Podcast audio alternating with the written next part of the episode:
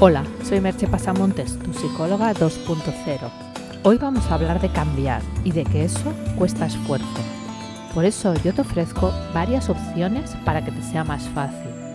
Una, mi curso online Dueño de tus emociones, capitán de tu destino, con el que podrás hacer cambios espectaculares con un esfuerzo bastante pequeño. Y también las sesiones online de psicoterapia y coaching y si quieres dejar de fumar, un programa para que lo puedas hacer fácilmente. Así que el resto depende de ti. El podcast de hoy lo he titulado Cambiar cuesta esfuerzo, aunque te hayan vendido lo contrario. ¿Y qué tiene que ver la neurociencia con el cambio? Que cambiar cuesta esfuerzo es un hecho por mucho que miles de cursos y libros de autoayuda traten de venderte lo contrario y que haya tantos libros en cierta manera lo confirma. Si fuera fácil, bastarían tres o cuatro de ellos.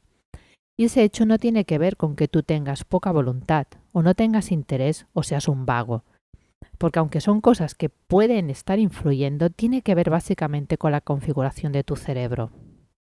Durante el pasado fin de semana, estuve en un, seminario sobre neurociencias y humanidades organizado por Joan Campas, consultor de la Universidad Uberta de Cataluña. En el seminario se hizo un repaso exhaustivo, tremendamente exhaustivo, y lo que no dio tiempo de explicar ahí está en un libro completísimo que está publicando el propio Joan Campas sobre los últimos avances que la neurociencia ha hecho en el conocimiento del funcionamiento del cerebro. Estamos hablando de una bibliografía de más de 50 libros. Es una ciencia joven, como lo es aún más su hermana, la epigenética, pero son las disciplinas que pueden darnos conocimientos más prometedores en esa última frontera que es el cerebro. La primera conclusión del seminario es que huyas de todo aquello que lleva adelante la palabra neuro sin una base científica, es decir, sin una bibliografía amplia y seria y con base científica en donde se sustente ese conocimiento.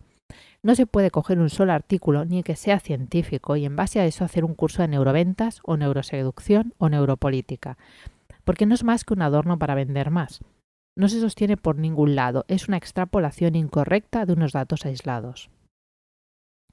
Después de esto vamos a hablar de unos conceptos básicos, muy básicos, de cómo funciona nuestro cerebro. Dicho esto, hay multitud de estudios muy serios y bien fundamentados que están empezando a permitir comprender cómo funcionan determinadas partes del cerebro, y cómo esas partes influyen en nuestra conducta.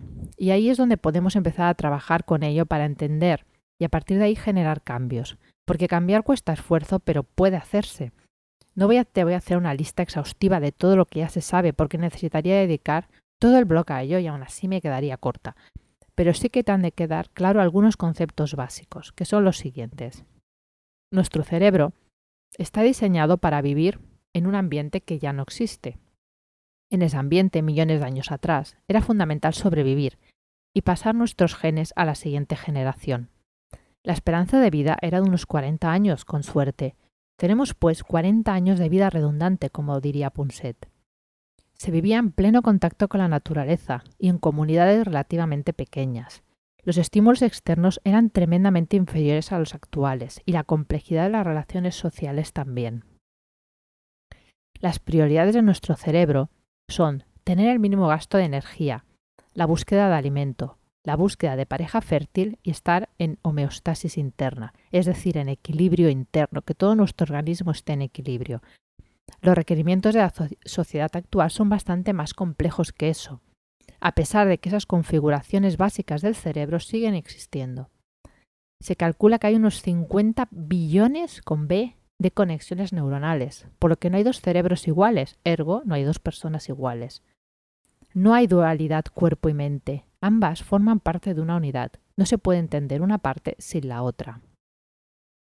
Somos seres básicamente emocionales, sin emoción no podemos decidir nada, ni lo más sencillo, pero necesitamos la racionalidad, y la racionalidad es un filtro a la emoción que nos ayuda, bien usado, a tomar buenas decisiones.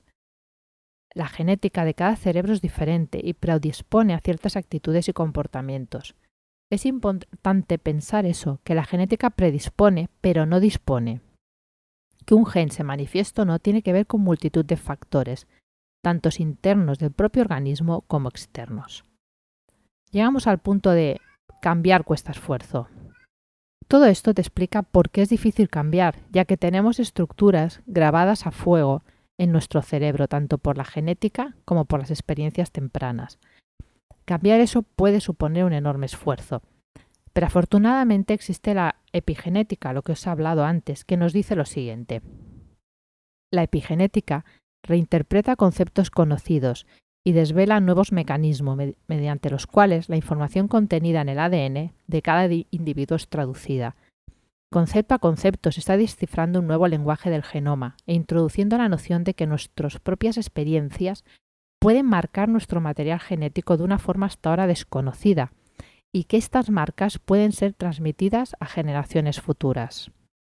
Es decir, nuestro comportamiento puede cambiar nuestro genoma. Es una ciencia que está aún en pañales y en la que poco se puede afirmar rotundamente, solo que es posible el cambio. Para saber qué cambios son posibles hay que apoyarse de momento en estudios experimentales de la psicología, estudios de caso y la experiencia clínica.